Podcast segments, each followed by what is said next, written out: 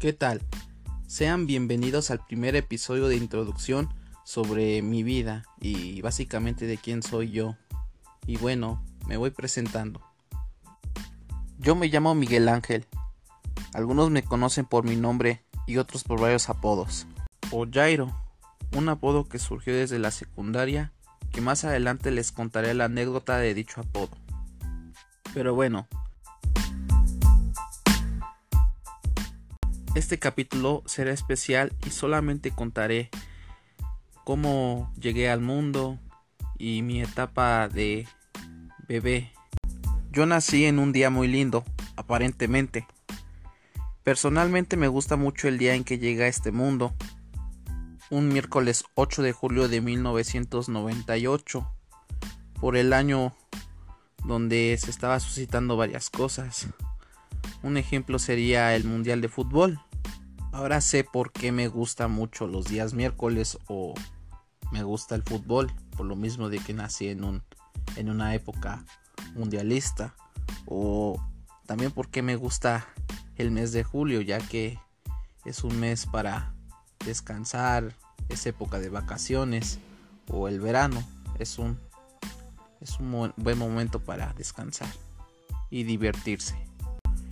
El punto es que yo nací por una decisión crucial por parte de mi madre, ya que días anteriores sufrí un percance al transportarse en los famosos visitaxis de aquella época. Ella iba acompañada de mi papá y él le fue sugiriendo que se transportaran así en visitaxi para que no se fuese caminando hacia su destino y en el transcurso del camino se pasaron por un tope bruscamente y fue tan fuerte el impacto que mi mamá le dolió demasiado. Sin embargo, no se dio cuenta de que se le había roto la fuente. Horas después y días después comenzó a ir al baño muchas veces, pensando que era orina, pero luego fue a checarse al médico particular y es ahí donde la internan por cuatro días. Era evidente que se le había reventado la fuente. En cuanto mi mamá entra al punto de la cesárea, el doctor le dijo que estaba complicado que me tuviera, ya que era muy prematura mi llegada. Le dio dos opciones para elegir. La primera, que me diera por perdido, o sea que me abortara. O la segunda, que tomara el riesgo de que uno de los dos pudiese salir vivo, con tal de que me tuviera. Yo le agradezco mucho a mi mamá porque puso en riesgo su vida con tal de tenerme y de que yo naciera. Le agradezco mucho a los médicos cirujanos de aquel entonces que brindaron el máximo esfuerzo en su labor y le agradezco a Dios por estar sano y salvo, porque mi mamá también saliera sana y salva y por la fortaleza que afrontó ella como los médicos también lo hicieron en su momento.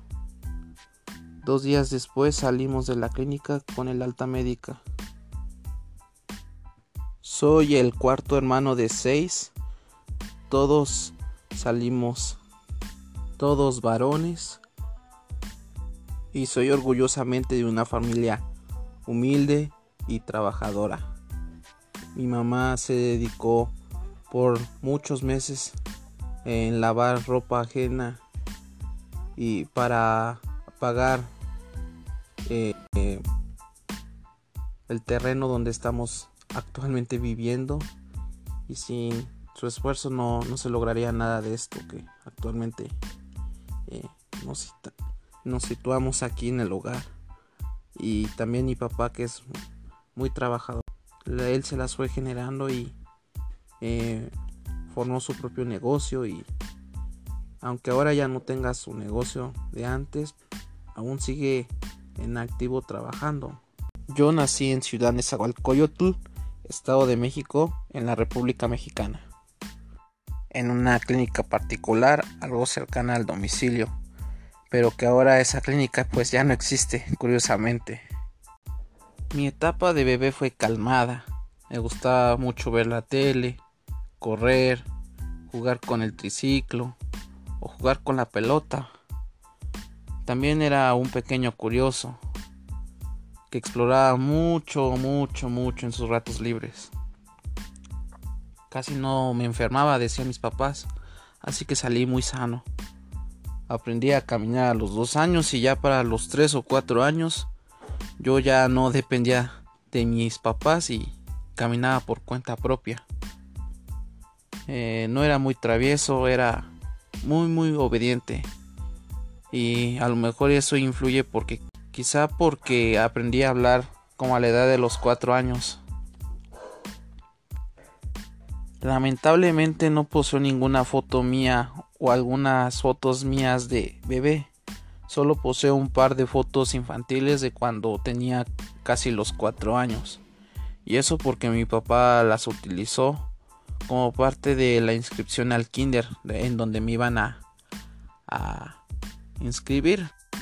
Cuando cumplí cuatro años me inscribieron a un kinder cercano a donde radico eh, y en ese kinder solo duré cuatro días curiosamente. El motivo fue que tuve una maestra muy agresiva, poco tolerante en el sentido de educar o enseñar y al menos eso era, era mi modo de ver las cosas o era mi apreciación. Si tan solo el primer día de clases lloré, pero por no, no estar acostumbrado a no depender de mis papás.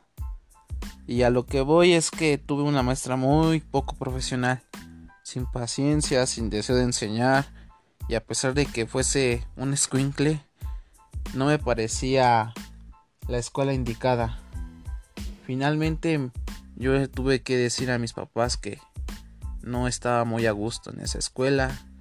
Me sacaron de ese kinder y ya no estudié la preprimaria.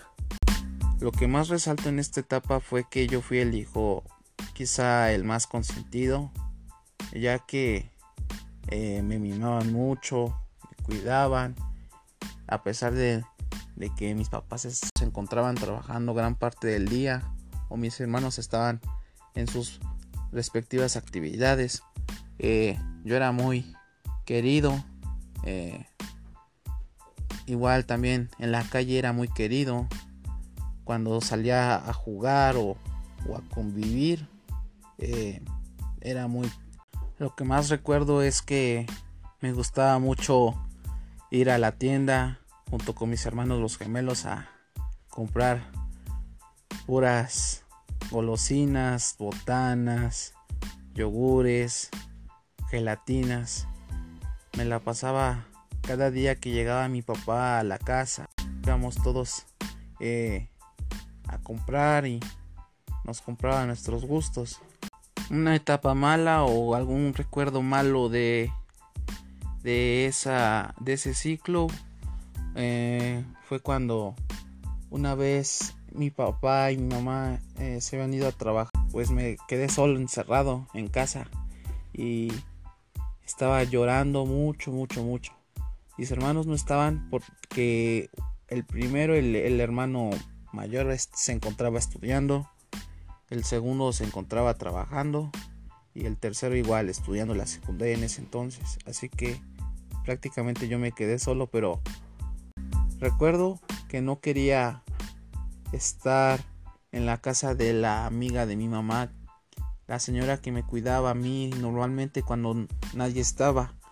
Así que yo me resistí y, tomaron la decisión de encerrarme en, el cuarto donde, donde solía yo dormir.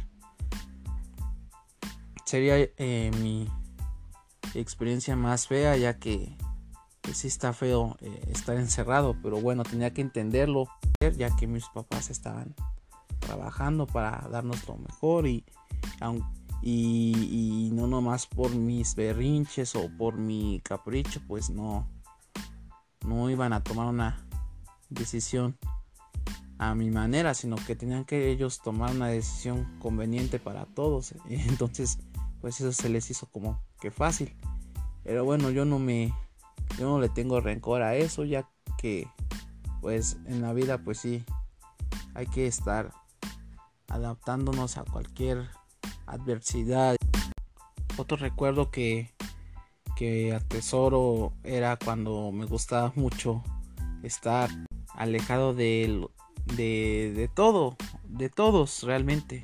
Eh, recuerdo que había un cuarto y al lado de ese cuarto había como un patio donde habían unos pozos de tierra, había un, piso de concreto donde se colocaban, se ponían puertas viejas o, o tanques de gas viejos o, o chácharas viejas. Y lo que yo hacía era, como mi guarida, o era mi, mi club secreto, así yo le ponía. Me quedaba ahí este, sentado eh, en esa puerta, así atravesada a la pared, parecía como techo y, y los tanques de gas eran como, como mis puertas y así. Y por más este chamaco que estuviera, pues sí, se alcanzaba a mover uno que otro tanque. Lo que hacía a veces era ver el cielo o, en la noche se, ponía la luna y, veía mucho la luna o las estrellas así.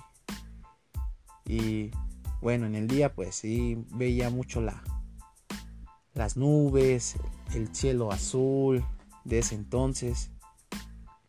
Y me la pasaba bien, no me sentía nada extraño ni no me sentía eh, triste o, o antipático, sino que me daba más gusto realmente. Ahora entiendo por qué de un momento a otro en una de mis etapas de mi vida, que es la de ahorita, la que me encuentro, pues me gusta estar en soledad.